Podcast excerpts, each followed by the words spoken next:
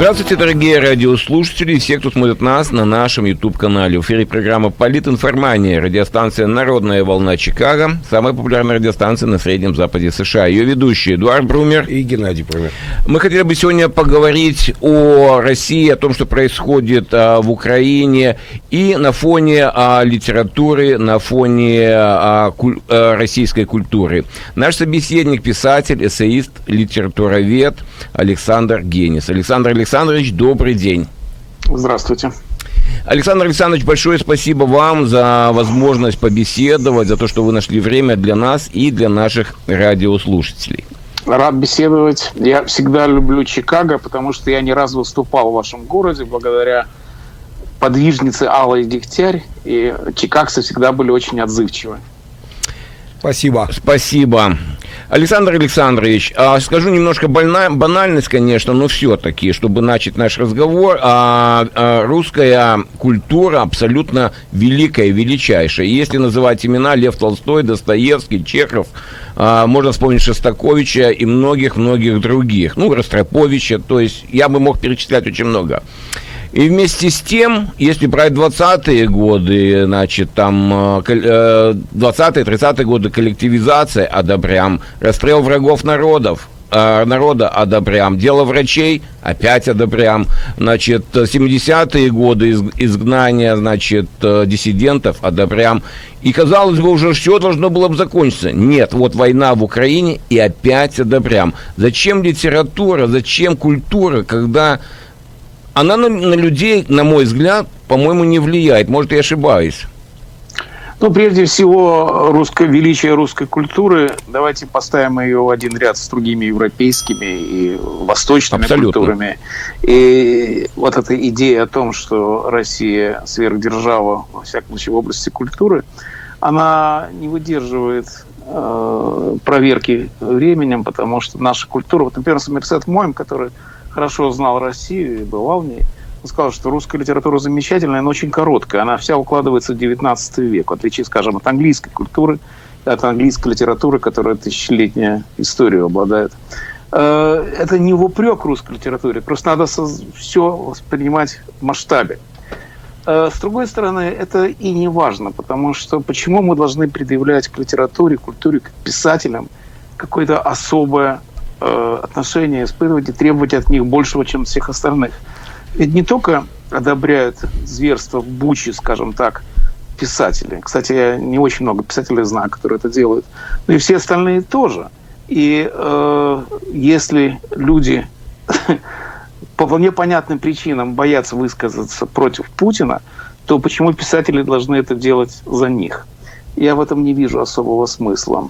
Но, конечно, у писателей есть ответственность другого характера. Если они пишут, э, если, понимаете, если они э, поддерживают зверство, то это уже, конечно, писатели, которые э, потеряли свое право на литературу, потому что у них есть перо, у них есть читатели, у них есть их аудитория, и они ее обманывают, потому что они обещали быть хорошими писателями, они обещали быть благородными авторами, не обязательно благородными людьми, но авторами тоже точно.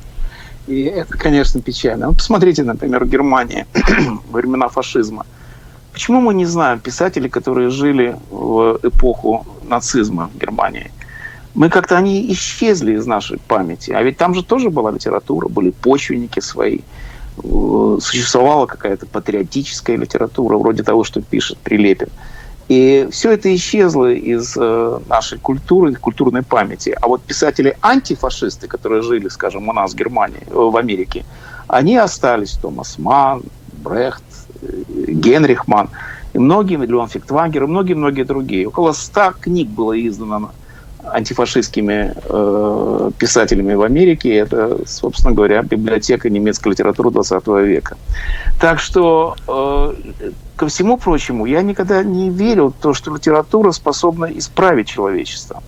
Э, мне не кажется это самоочевидным фактором. Вы понимаете, когда нас в школе учили всех, вот это вот пережитки школьного образования, тому, что литература должна защищать хороших бедных людей, от богатых, что литература должна нести правду. Я вообще не понимаю, что это значит. Что литература должна отстаивать свободу. Писатель должен писать. И это его единственная задача. И ставить перед литературой задачи другого рода, ну, например, скажем, исправлять современников, мне кажется, ненадежное и бессмысленное занятие. Именно поэтому сегодня, когда такие гадости творятся в России, обвинять в этом культуру, литературу или раз, разочаровываться в ней не стоит, потому что не надо было очаровываться в первый раз. И именно поэтому писатели сегодня ничего не могут сделать. Это, знаете, старая проблема русской литературы, которая преувеличила свои силы и верила в то, что поэт – это пророк. Я бы сказал, что последним автором такого высокого стиля был Солженицын. Но, э, как мы видели, и Солженицын был плохим пророком, потому что это не помешало ему вот это пророческое звание взять орден из рук Путина, чего мы, конечно, никогда не забудем. Александр Александрович, и все-таки о литературе. А, все-таки оттепель – это а, литературный термин.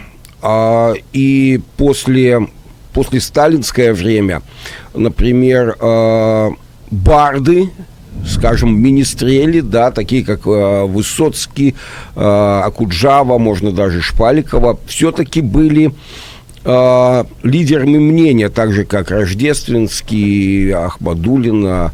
А самые известные процессы э, против такие анти антигуманные. Это были процессы против литераторов, против э, э, э Бродского, против Синявского и Даниэля, Игорь Губерман. И высылали, в принципе, самые известные высылки, да, это были те же, те же Солженицын и Бродский, и Владимова, можно вспомнить, Войновича. То есть это были лидеры мнений, а мало кто может сказать о других людях искусства. Но вот литераторы все-таки были впереди планеты всей. Кстати, и как... Э, скажем, те, кто были за власть, такие как там писатель Чаковский, там Маркова можно назвать, а вот сегодня почему писатели чуть-чуть в стороне. Я понимаю, там Дмитрий Быков, он уехал, но не слышно, кстати, э, как-то сильно Бориса Акунина, может быть, даже э, Сорокина. Почему сегодня они как бы не впереди, а немножко в тени, как вы считаете? Я считаю, давайте по порядку разберемся. Да. Во-первых, это не так не только писатели были высланы из России, и не только писатели были диссидентами. Но давайте я вам назову на, на скидку. Например, Владимир Буковский, один из самых мужественных людей, которые когда-либо были в России. Он кроме всего прочего, стал замечательным писателем, у него есть великолепные мемуары, но не за это его выслали из России, не за это его держали в тюрьме. Или э, Павел Литвинов, мой товарищ, которым я очень горжусь своим знакомством с ним, который вышел на Красную площадь вместе с своими друзьями, чтобы протестовать против Чехословакии. Их миллион. Я знаю очень много диссидентов, которых я уже здесь, в Америке, подружился с ними. Например, мой начальник на свободе Юрий Гендлер, который сидел в своем Ордове за то, что распространял западную литературу. Короче говоря, не в писателях дело. Я знаю, почему мы так сказали. Потому что в России, особенно в 60-е и 70-е годы, сформировалась партия читателей. Это совершенно другое дело. Э, поскольку в России не существует политических партий, и сегодня не существует настоящих политических партий, таких как республиканцы, демократы в Америке, то их роль исполняли читатели. Я понимаю, что это звучит довольно дико, но такова история России. Она всегда была такой. И в XIX веке тоже была партия читателей, которая была очень влиятельна. А в наше время, в мое время, в 60-е годы, 70-е годы, которые я застал в России, было две партии. Одна партия «Нового мира», другая партия «Октября». Это были два журнала, которые разделяли интеллигенцию, скажем так, разделяли людей, которые составляли общественное мнение, на два лагеря, либеральный и консервативный.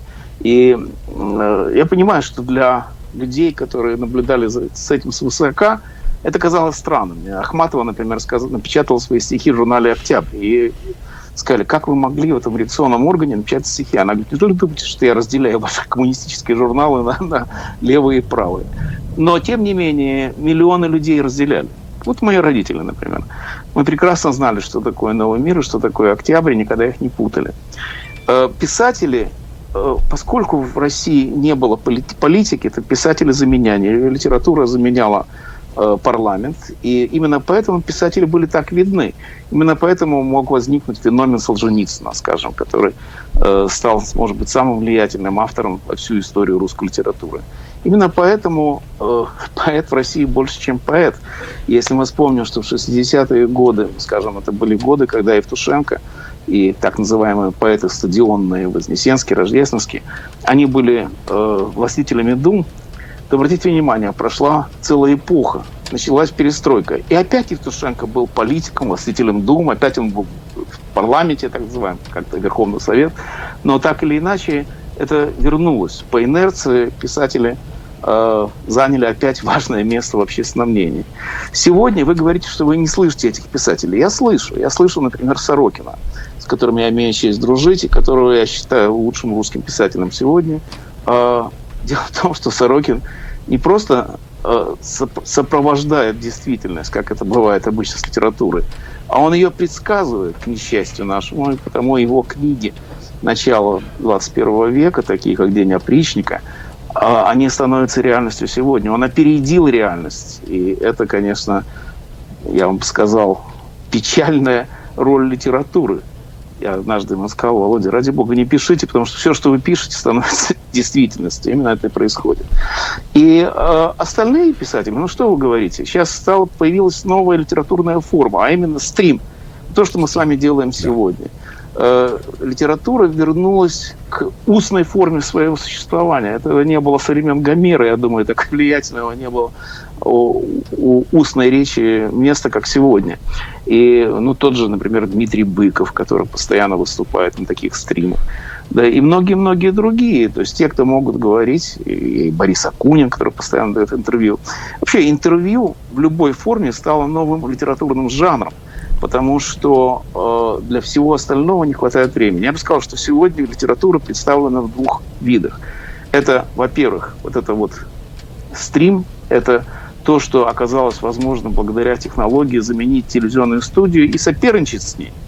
Э, это стало массовым искусством. Литература превратилась в массовое искусство, когда она добралась до маленького экрана на наших телефонах. Вы понимаете, сейчас вот какая-нибудь Катя Гордеева замечательная, которая брала у меня интервью, у нее миллионы просмотров. Это больше, чем у пропагандистов с э, московского телевидения. Это потрясающе. Я с ней, вот я давал ей интервью, полтора миллиона человек посмотрело. Но это же действительно как телевидение. Этого раньше не было, это новое явление. И это тоже жизнь литературы, это устная форма ее. А вторая часть э, литературы, которая сегодня может существовать, это поэзия.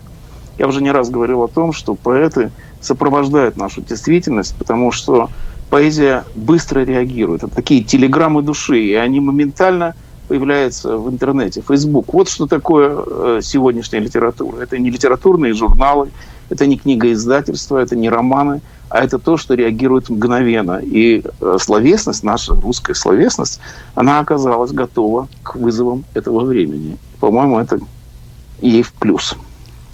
Александр Александрович, я вот сейчас читаю книгу, очень интересно, называется «Мобилизованная нация» а, оксфордского а, историка Николаса Старгарда, где он а, показывает жизнь в Германии 30-х, 40-х годов и почему великая нация, немецкая нация так поддалась на пропаганду и поддерживала и уничтожение евреев, и вообще все, все что проповедовала Германия того времени. Я вообще часто скажу, удивлен а, тем, что эта книга сегодня в России издана.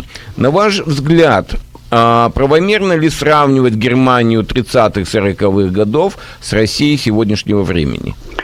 Бесспорно правомерно по разным причинам. Во-первых, потому что нацизм сегодня – это Путин, нацизм сегодня – это российская действительность, которая, и особенно та часть российского населения, которая поддерживает путинскую войну. Мы будем еще историки будут спорить еще поколение, сколько людей поддерживало эту войну. И э, я никогда не уверен, что мы никогда не добьемся правды. Потому что в тот момент, когда Путина убьют, или он умрет, или он исчезнет, или война будет проиграна, когда сменится режим, как это было, скажем, э, после перестройки, то все те, кто поддерживал Путина сегодня, исчезнут. Э, 10 мая 1945 года в Германии не осталось нацистов. Они исчезли куда-то. То же самое было с коммунистами после э, путча в 91 году. И, и тут будет то же самое. Поэтому мы никогда не узнаем. Но мы знаем, что значительное число российских граждан поддерживает войну, не верит в преступления, военные преступления, скажем, такие, как произошли в Буче, и готова к жертвам ради того, чтобы убивать украинцев. Все это, конечно, чудовищно. И все это напоминает то, что происходило в Германии. Интересно другое. Интересно, что Германия была самой образованной нацией в мире. Лучшее образование было немецкое. Лучшие физики, лучшие гимназии, лучшие историки. Германия была образцом. Марк Твен своих детей учил немецкому языку, потому что считал, что за ним будущее. И провал Германии в этот дикий нацизм – это один из главных уроков истории, который показывает, что всякая демократия, всякая либеральная конструкция необычайно хрупкая. И э, то, что немцы провалились, то, что их оказалось так легко соблазнить, это, конечно, ужасно. Можно сказать, что что что общего с Россией, у которой не было демократического опыта и не было вот этой либеральной закваски. Но это не совсем так, потому что э, перестройка привела к тому, что в 90-е годы возникла свобода. Я знаю, что меня очень часто критикуют и говорят, какая свобода, когда была нищета, бесправие, бандиты, уголовники, когда разокрали собственность и так далее. Все это правда. И тем не менее, в 90-е годы была свобода. Эту свободу э, Россия отдала, добровольно отдала Путину. И э, знаете, когда это началось? Я когда это почувствовал особенно остро, когда Крым захватили. И когда мои интеллигентные друзья говорили, ну, Крым все-таки русский, вот Крым наш, я сказал, вы продали свободу за Крым. У вас не будет ни Крыма, ни свободы. Так оно и окажется скоро. И вот эта вот хрупкость свободы, хрупкость демократии, хрупкость государственного устройства, хрупкость политики, она очень поучительна, конечно. И поэтому обратите внимание, сколько лет прошло уже со времен войны, Второй мировой, сколько лет прошло против, после нацизма, и эта тема, она никогда не исчезает. А вот у нас в Америке есть History Channel, исторический канал, который часто называют Гитлер Channel, потому что там постоянно рассказывается о нацизме. Я всегда мечтал, чтобы в России был Сталин Channel, сталинский канал, который рассказывал о преступлениях Сталина. Или теперь уже и Путина. Это вот это так вот происходит реабилитация стран, народов, режимов. Так что параллель с Германией необычайно важна, очень точная она. И там, где мы расходимся в историческом пути, то это одно дело, но и сходимся тоже. И в этом отношении, конечно, опыт, например, антифашистской иммиграции, который меня чрезвычайно интересовал с первого момента, когда я приехал в Америку, я изучал вот людей, которые там жили, вот те самые немецкие писатели-иммигранты. И мне кажется, что этот опыт очень важен. В России за эти параллели теперь сажают. И не зря, потому что именно эти параллели вскрывают тот кошмар, который обрушился на эту страну.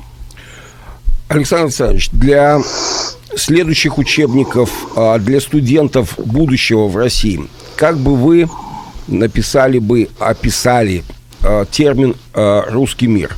Вот доступно для людей, которые ничего об этом не знают, но так, чтобы они сразу поняли, о чем идет речь? Дело в том, что русский мир – это формула, которую выдвинул э, Путин, и он пытается захватить этот русский мир, он пытается монополизировать этот русский мир. Но я не очень понимаю, почему мы должны ему поддаваться. Я, не, я вот, например, э, он как он представляет себе русский мир? Что он захватит всюду, где, всюду, где говорят по-русски, это русский мир. Это на самом деле брежневская доктрина. Когда Брежнев э, в, устроил вторжение в Чехословакию в 1968 году, то его доктрина, так и называлась Брежневская доктрина, была следующая. Там, где стоял сапог русского солдата, русская земля. Она была не русская земля, она была страна Варшавского пакта, как угодно она называлась. Но он считал, что имеет право распоряжаться этой территорией, потому что там был солдат, э, сапог русского солдата.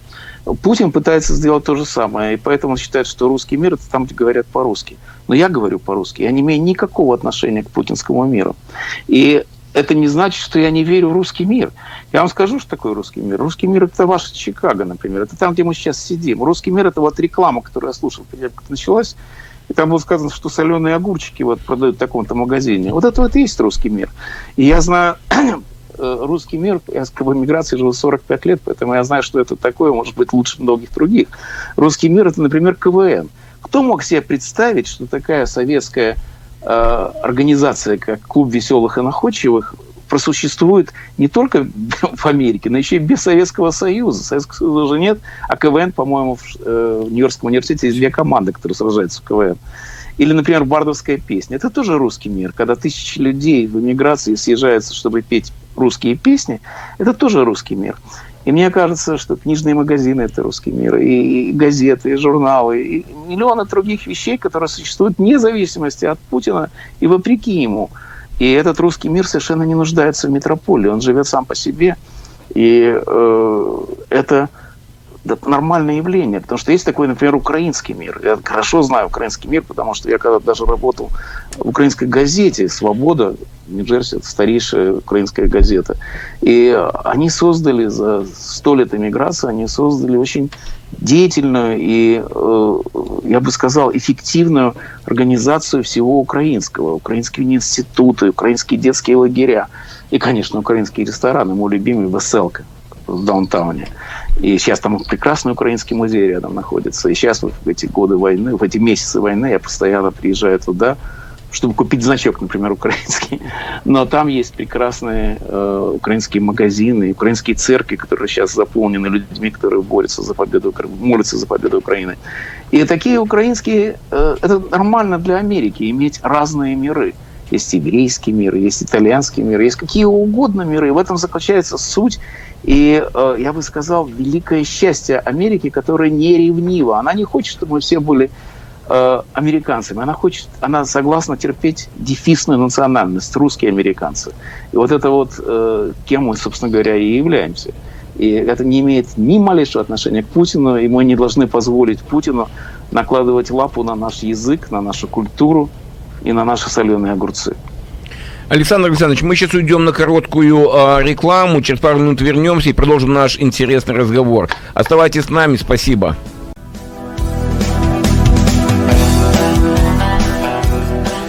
Мы возвращаемся в программу «Политинформания», радиостанция «Народная волна Чикаго», ее ведущий Эдуард Брумер и Геннадий Брумер. И продолжаем беседу с писателем, эссеистом, а, литературоведом Александром Генисом. Александр Александрович, вы с нами?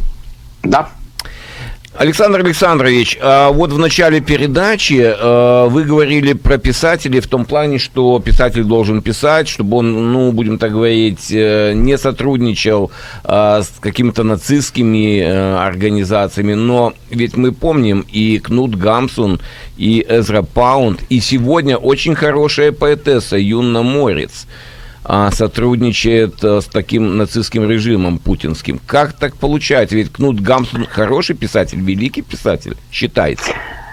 Знаете, сравнивать Юну Морец с Кнутом Гамсуном или с Эфрой Паунда я не возьмусь.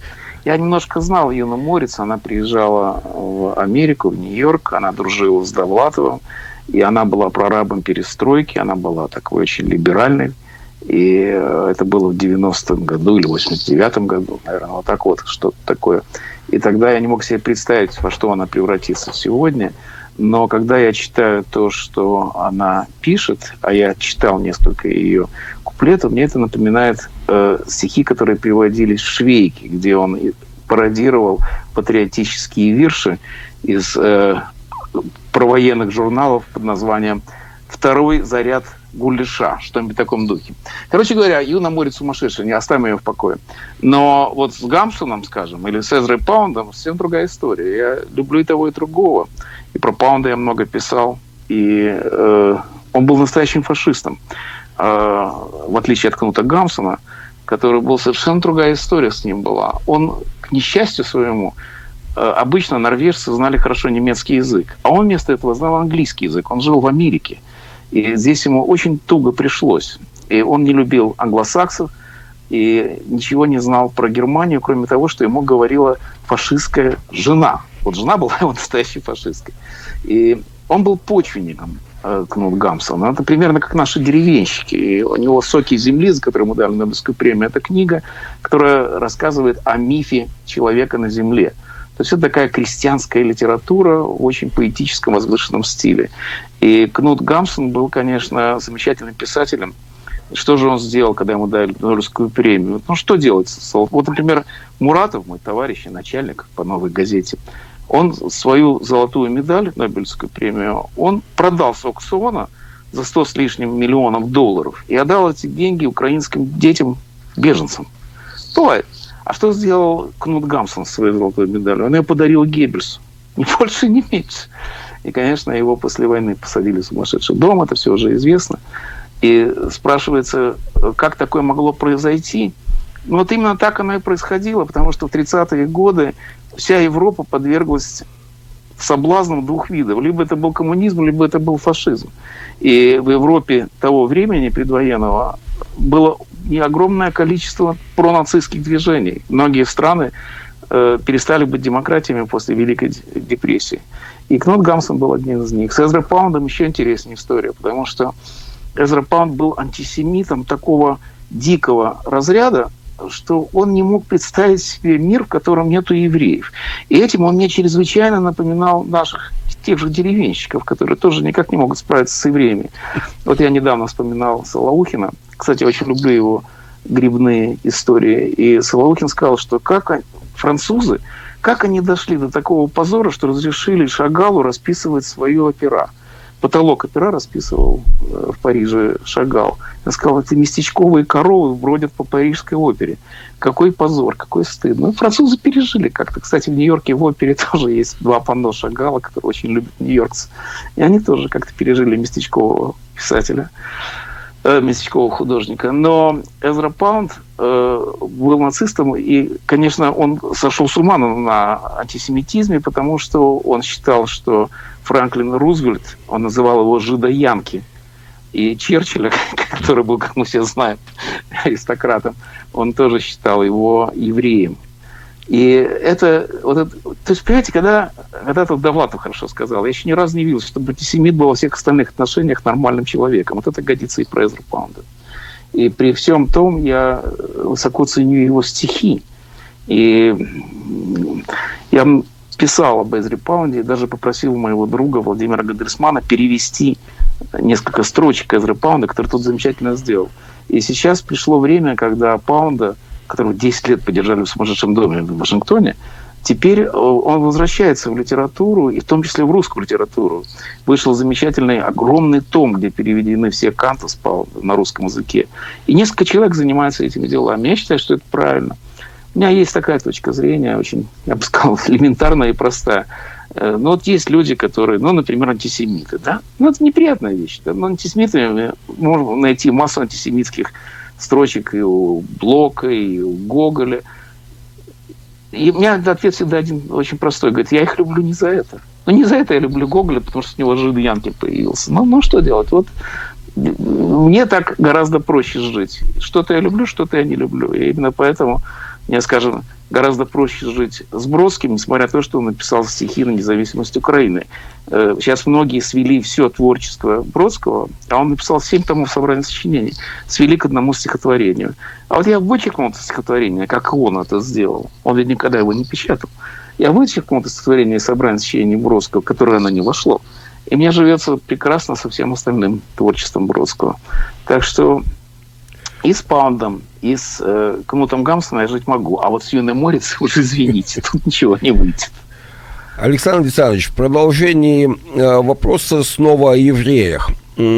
Я вам задам вопрос, вы мне вы скажите просто, если он будет некорректен, можете на него не отвечать.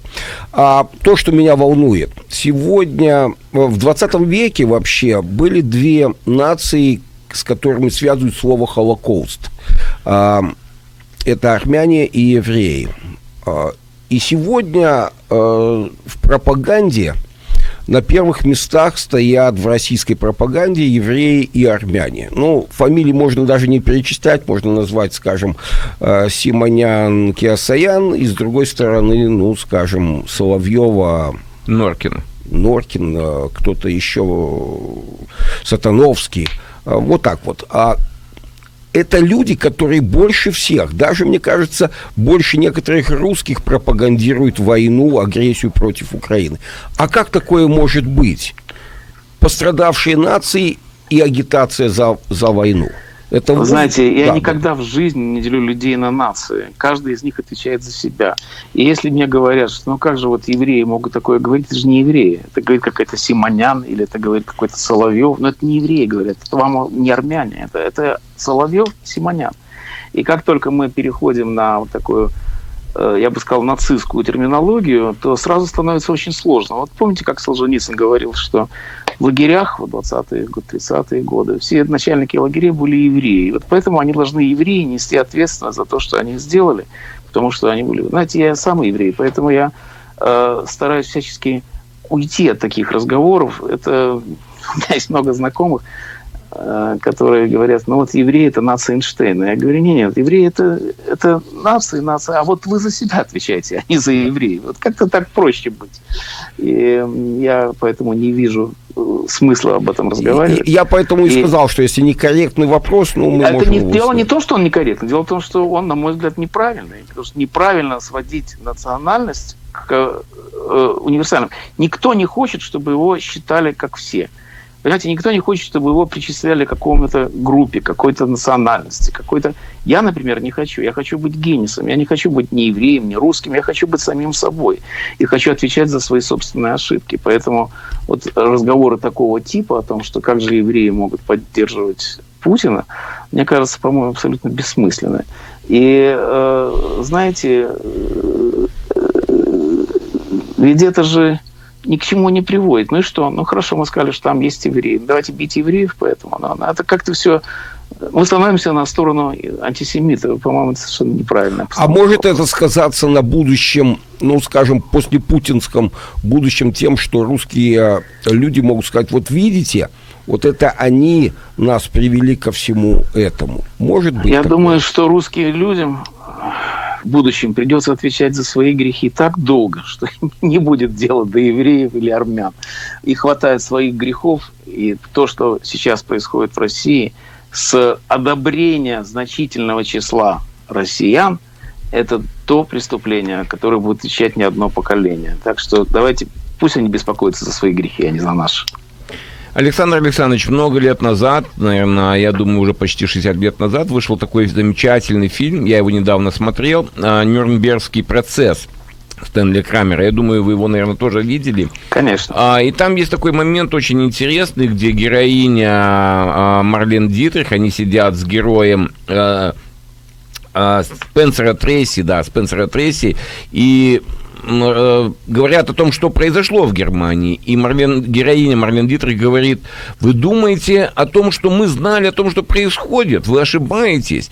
И Спенсер Тресси, значит, герой Спенсера Тресси отвечает, у меня складывается такое впечатление, что в этой стране никто ничего не знал. Вот говоря о пропаганде, все ли сводится только к пропаганде из-за того, что в России произошло и происходит?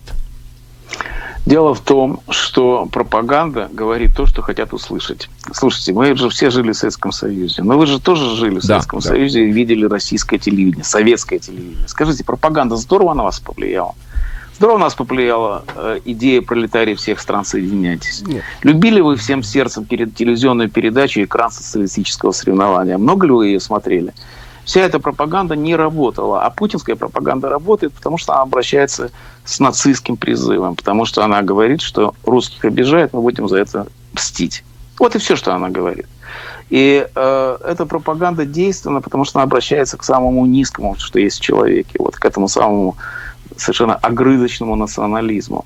И, э, в общем, преступление как раз заключается в том, что люди верят в эту пропаганду.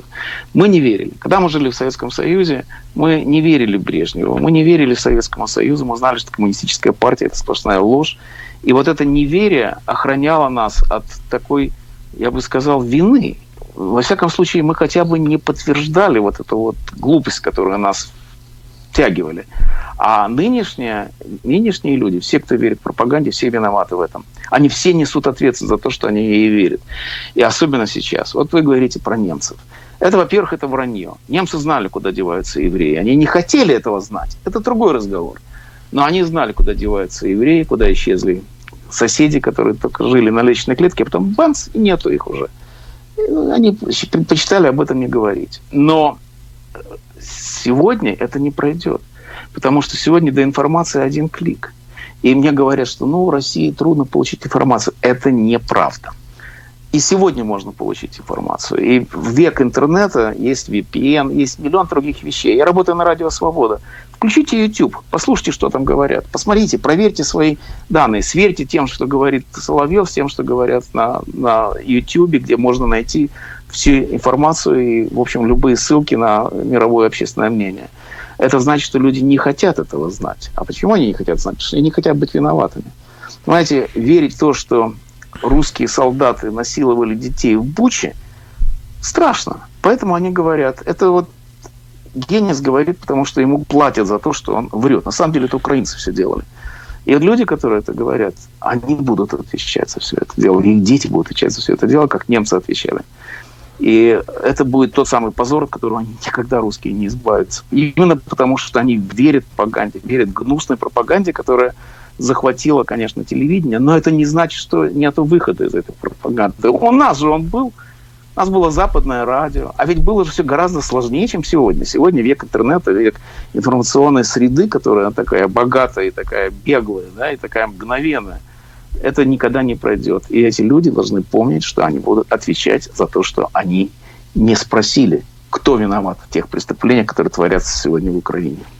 Александр Александрович, тогда как бы вдогонку вопрос, почему же они верят?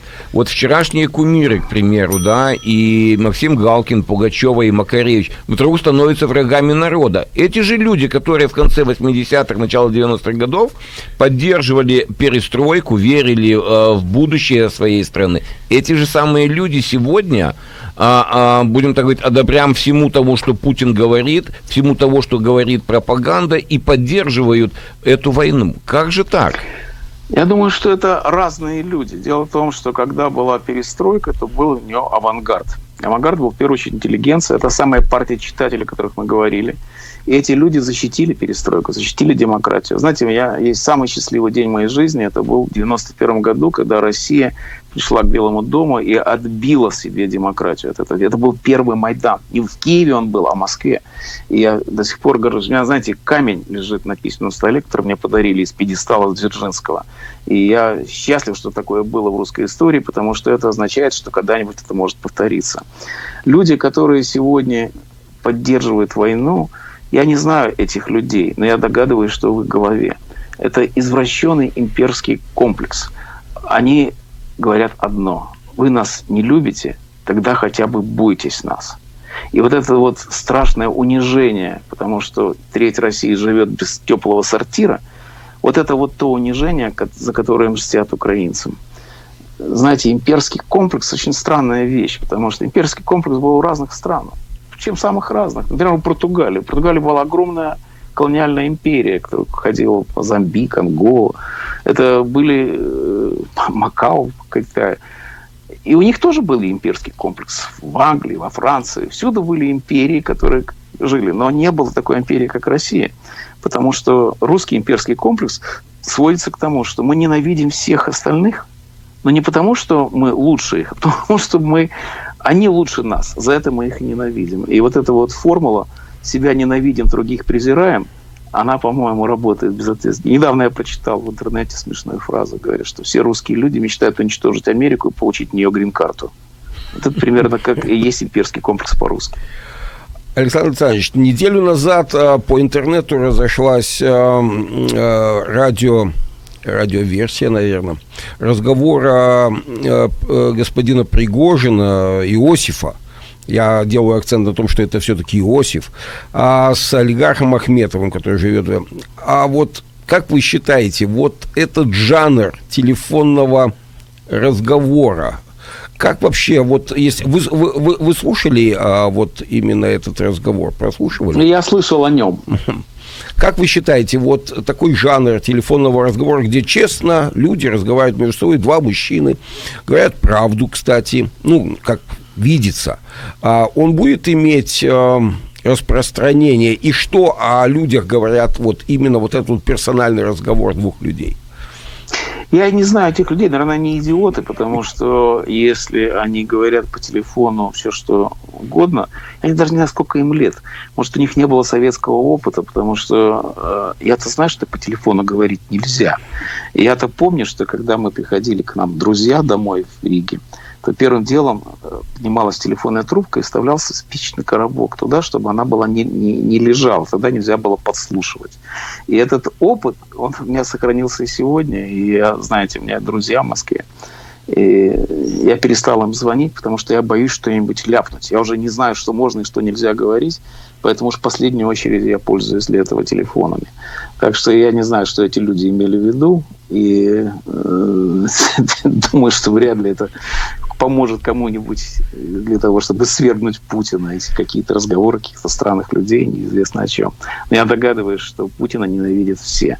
Вот это вот самая интересная черта, конечно. Причем я думаю, что, может, Путина любят где-нибудь в глухой провинции, не знаю за что, но, может быть, за что-нибудь и любят. Но уж те люди, которые приближены к Путину, вот они его ненавидят точно, потому что он у них отобрал все, ради чего они воровали. Представляете, как трудно воровать всю жизнь, а потом выяснить, что ты ничем не можешь воспользоваться. Вот нельзя поехать есть пельмени на золотых тарелках в Ницце, как мне рассказывали, делают русские олигархи. И это все, они же все хотели только одного, воровать в России, а жить на Западе. Как, как дети Путина, как все на самом деле. Это тот самый случай, когда уничтожить Америку и получить грин-карту и жить в Майами. Так что э, ничего удивительного в том, что приближенные Путина его ненавидят и об этом говорят. Это, конечно, более удивительно, но это не исправит ситуацию.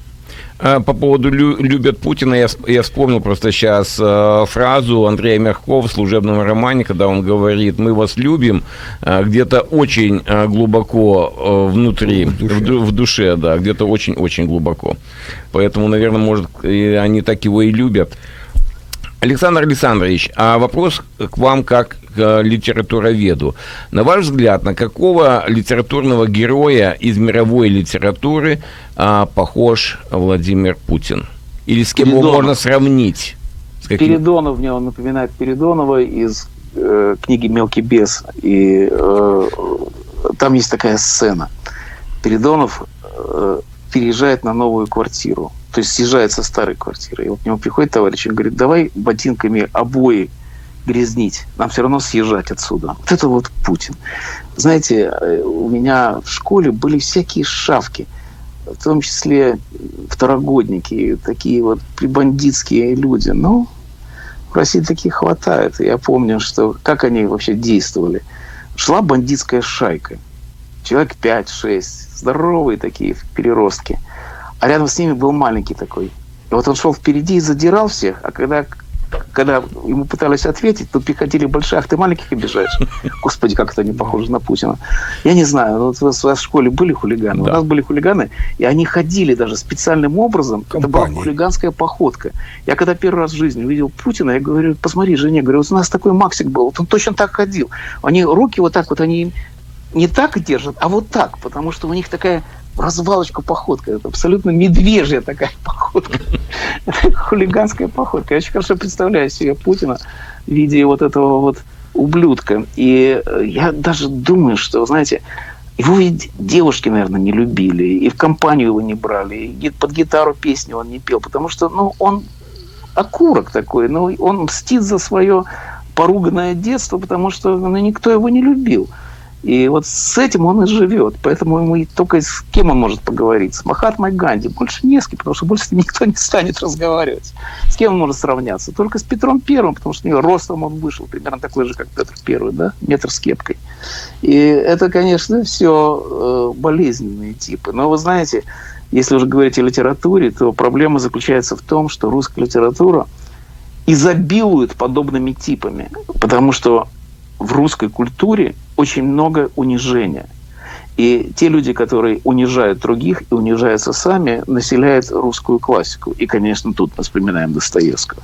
Достоевский сегодня, может быть, самый правильный автор. И, конечно, когда мы видим Путина, то я не могу не думать о Смердякове. Потому что, что такое Смердяков? Смердяков – это пародия на европейца. Это человек, который ухватил какие-то западные слова и пытается стать Э, западным человеком, подражая Ивану Карамазову.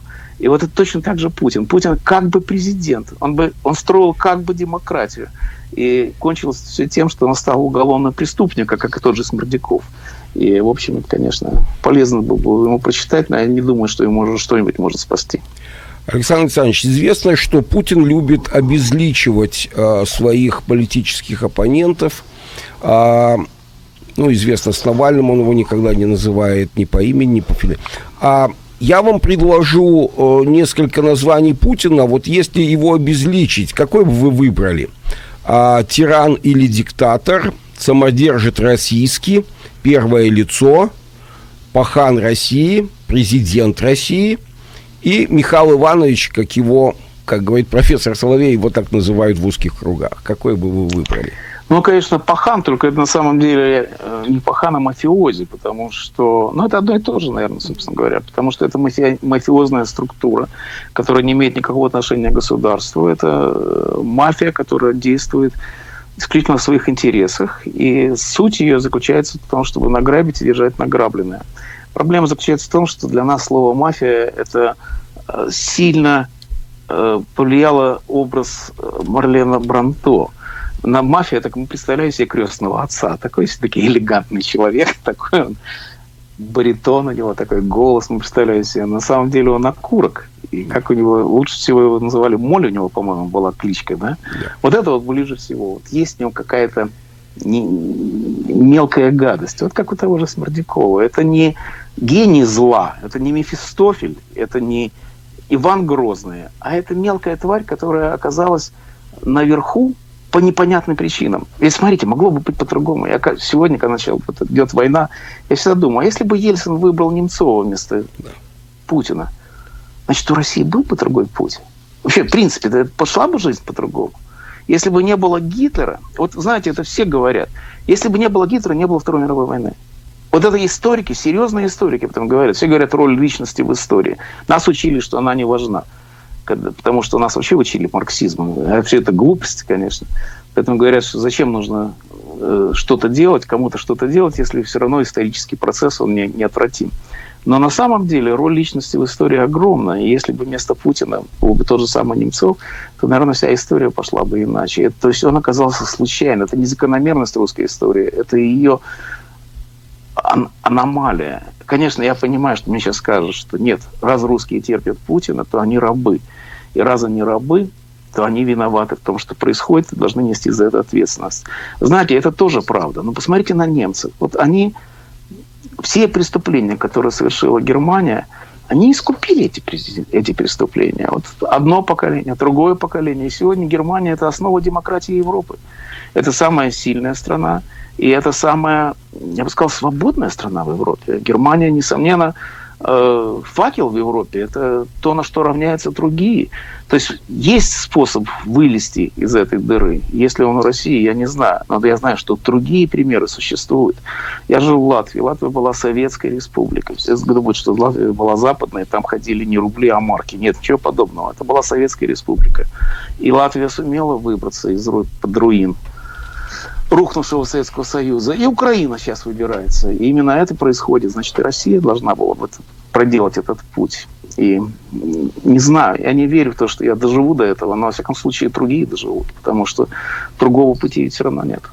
Александр Александрович, в конце передачи мы хотели бы поздравить вас с прошедшим юбилеем, пожелать вам всего самого 24 наилучшего. 24 февраля у вас был юбилей. Да, я специально не называл просто сказал, что с прошедшим юбилеем. Вот. И самое главное, пожелать вам крепкого здоровья, бодрости и оптимизма. Творческих пусть, удач обязательно. Да, пусть у вас все в жизни будет замечательно и красиво. И э, в конце передачи буквально на пару э, секунд, наверное, у нас есть остается 30 секунд, а можно ли сказать, что слово, подходящее для, для, э, слово для России искупление – оно необходимое слово, потому что без искупления не будет ничего. Я спросил у немцев, что вам помогло выбраться? Говорит, то, что мы раскаялись. Спасибо, Александр На этом слове мы закончим наше интервью. Большое вам спасибо. Всего самого наилучшего. Всего хорошего. Берегите себя.